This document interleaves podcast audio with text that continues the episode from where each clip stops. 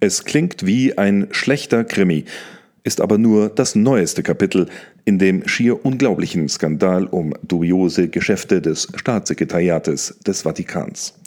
Eine Katastrophe bisher ungeahnten Ausmaßes, die so manches Klischee erfüllt, wie die neue Zürcher Zeitung trocken festgestellt hat.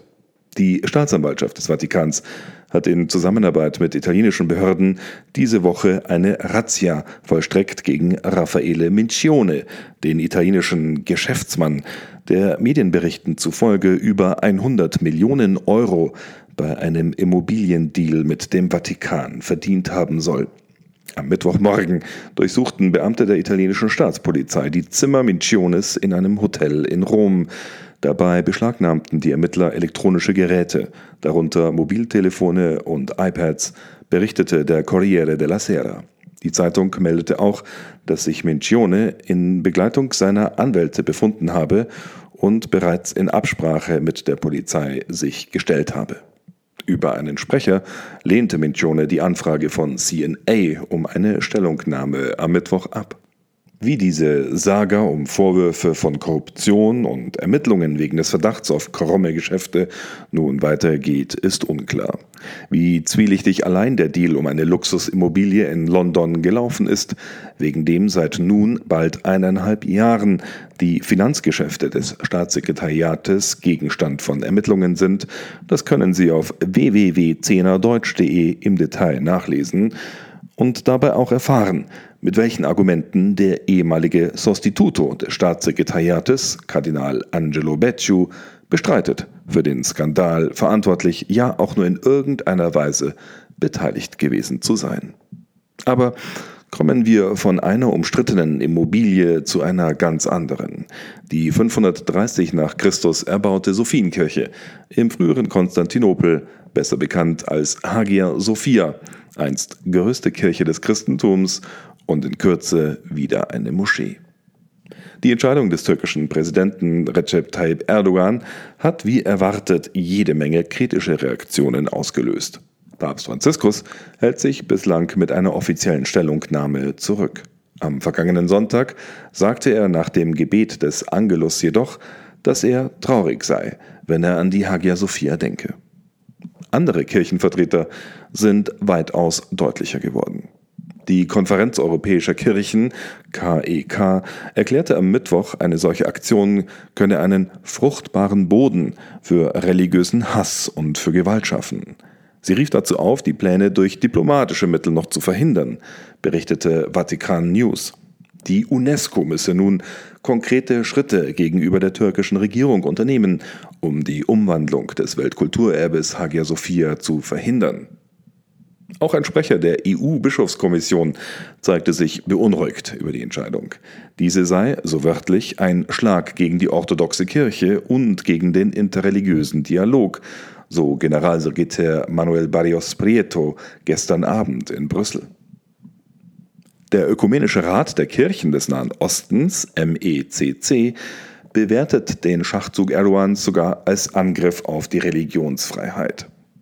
In seiner Erklärung beruft sich der Rat auch auf die Position der Vereinten Nationen und der Liga der arabischen Staaten in dieser Angelegenheit und schlägt zudem vor, beim türkischen obersten Gerichtshof Berufung einzulegen, um die, so wörtlich, historische Symbolik der Kirche der heiligen Sophia zu schützen. Am schlimmsten, so heißt es in der von der Generalsekretärin, der libanesischen Professorin Suraya Besheliani, unterzeichneten Erklärung sei, dass die türkische Entscheidung in einem historischen Moment getroffen wurde, der vom Versuch geprägt ist, die Beziehungen des friedlichen und unterstützenden Zusammenlebens zwischen Christen und Muslimen zu verbessern. Dabei wird auch an das am 4. Februar 2019 in Abu Dhabi von Papst Franziskus und dem Großiman der Al-Ajar unterzeichneten Dokument über die menschliche Brüderlichkeit erinnert. Der Beschluss der türkischen Regierung zum Status der Hagia Sophia, unterstreicht die Erklärung, sei ein schwerer Schlag für alle islamisch-christlichen Dialoginitiativen, die in den letzten drei Jahrzehnten auf den Weg gebracht wurden und sich als Antwort auf Extremismus und sektiererischen Fanatismus verstanden. Auch das chaldäische Patriarchat indessen drückt Bedauern und Trauer über das Schicksal der Kirche in Istanbul aus, die zu einem Symbol für das mögliche solidarische Zusammenleben zwischen Christen und Muslime geworden sei. In einer Zeit, in der religiöse Konflikte und die Coronavirus-Pandemie gemeinsam bewältigt werden sollten, sei diese Entscheidung Erdogans besonders gravierend. Die Muslime von Istanbul, heißt es in einer Erklärung des chaldäischen Patriarchates wörtlich, brauchen zudem keine neue Moschee in einer Stadt, wo es bereits unzählige Moscheen gibt. Andere Beobachter warnen zudem, dass Erdogan in arabischer Sprache weitere Maßnahmen angekündigt habe und offenbar gezielt eine islamische Kalifen- oder Führungsrolle für Millionen Muslime auch in Europa einnehmen möchte. Dafür sei die Umwidmung der Hagia Sophia nur ein Instrument. Apropos Instrumente. Ein wichtiges Instrument hat am gestrigen Donnerstag die Glaubenskongregation des Vatikans für den Kampf gegen Missbrauch und Vertuschung veröffentlicht.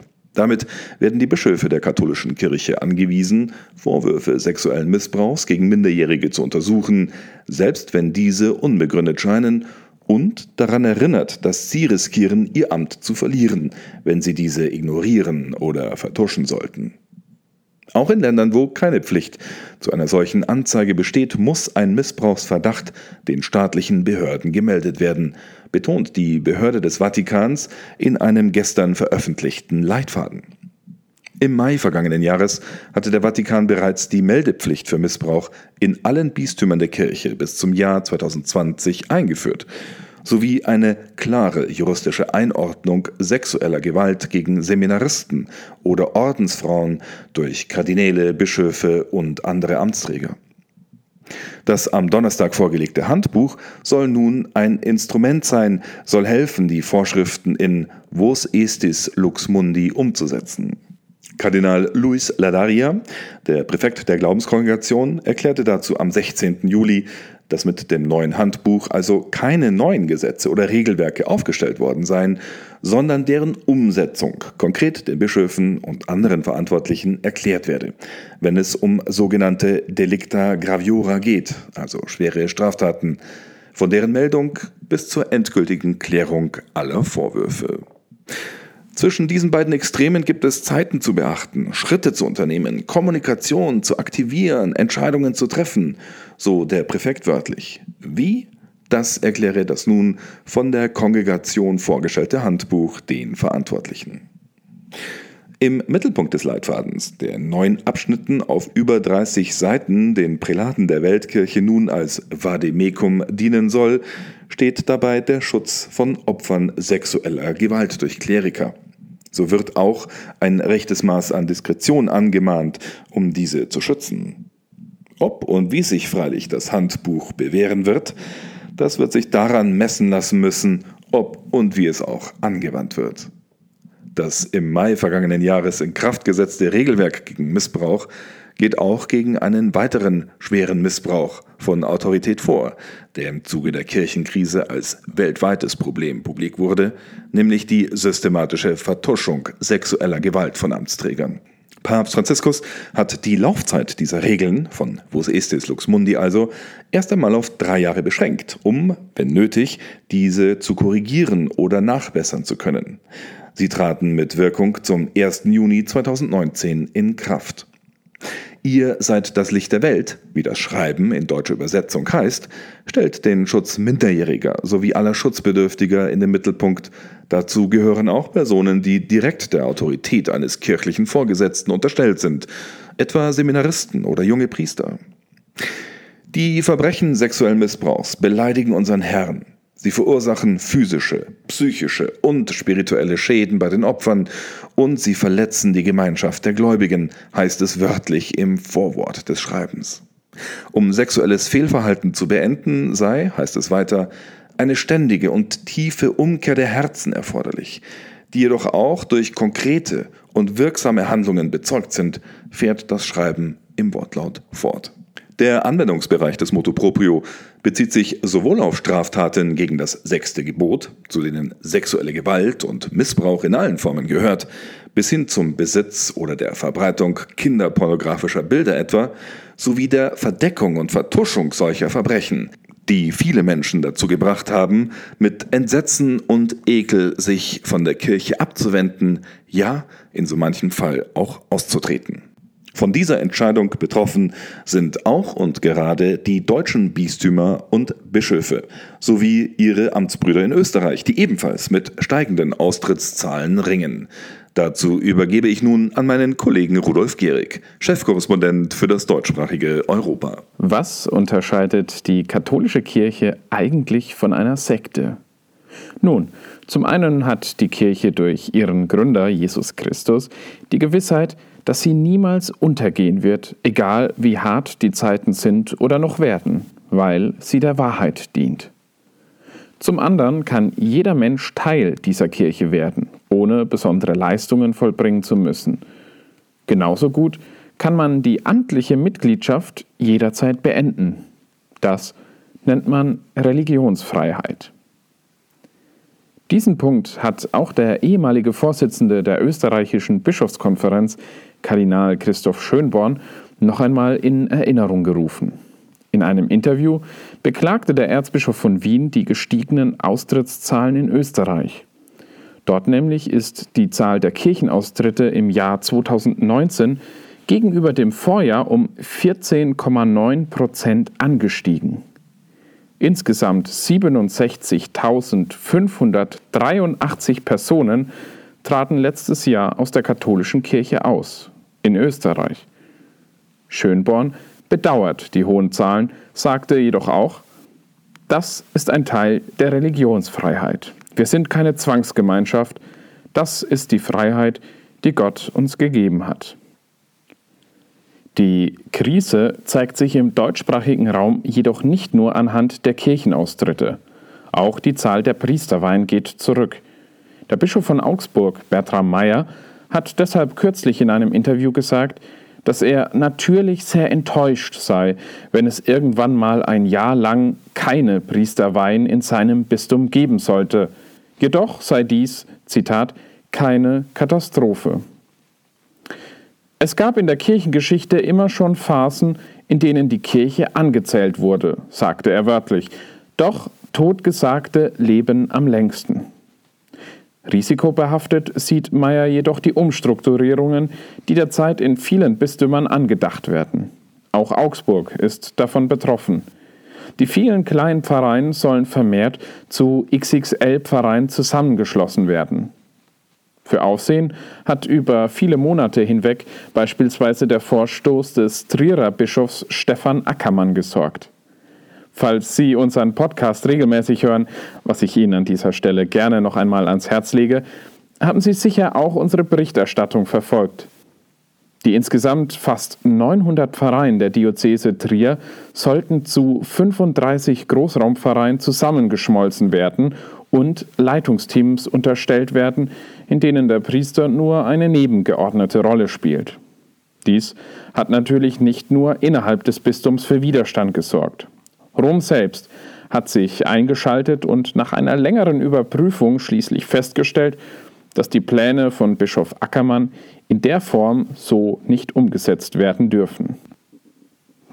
Ein ähnliches Schicksal könnte auch den Reformplänen des Freiburger Erzbischofs Stefan Burger blühen. Auch er plant sein Bistum radikal umzustrukturieren. Gleich 1000 Pfarreien möchte er auf lediglich 40 XXL-Pfarreien zusammenschrumpfen, die sich dann über das gesamte Bistumsgebiet verteilen. Die Leitung dieser Pfarreien soll jedoch weiterhin von Priestern ausgeübt werden. Auch wenn Laien künftig mehr in pastorale Aufgabenfelder eingebunden werden sollen, ist eine Übertragung der Hirtensorge auf Laien kirchenrechtlich nicht gegeben. Dazu hält das Erzbistum wörtlich fest, Aufgrund des Kirchenrechts kann eine Pfarrei nur durch einen Priester geleitet werden. Weitere Formen der Leitung, die das Kirchenrecht vorsieht, sind letztlich keine Formen der Gemeindeleitung, sondern pastorale Notstandsregelungen. In konsequenter Anwendung des Kirchenrechts bestimmt die Zahl der zur Verfügung stehenden Pfarrer die Zahl der Pfarreien, sofern man keine Mitverwaltung möchte. Dies hat der Erzbischof ausgeschlossen. Die XXL-Pfarreien sind jedoch nach Aussage von Erzbischof Burger längst beschlossene Sache. Am Faktum der Bildung von etwa 40 Pfarreien wird kein Weg vorbeiführen, schreibt das Erzbistum dazu wörtlich. Wir von CNA Deutsch werden diese Entwicklungen natürlich für Sie weiter im Auge behalten. Alle Hintergründe zur Lage der Kirche in Deutschland und weltweit finden Sie schon jetzt auf unserer Internetseite unter www.cnadeutsch.de. Vielen Dank, Rudolf. Das war der Zehner Deutsch Podcast am Freitag, dem 17. Juli 2020. Mein Name ist Anjan Christoph Wimmer. Ich wünsche Ihnen einen gesegneten Sonntag. Wir hören uns.